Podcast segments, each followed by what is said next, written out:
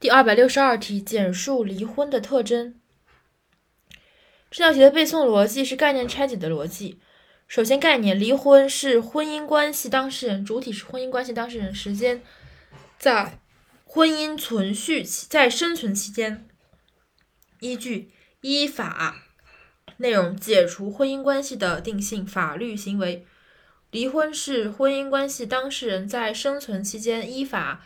解除婚姻关系的法律行为，落脚点在法律行为，所以分为了一二三四五五点特征。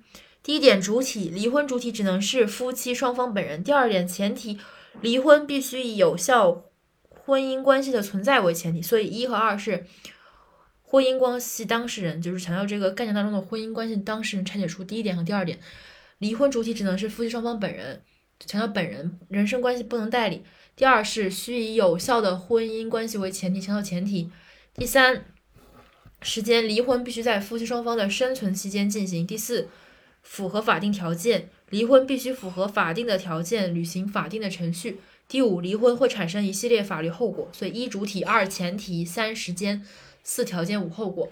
主体离婚主体必须是夫妻双方本人，不能由他人代理。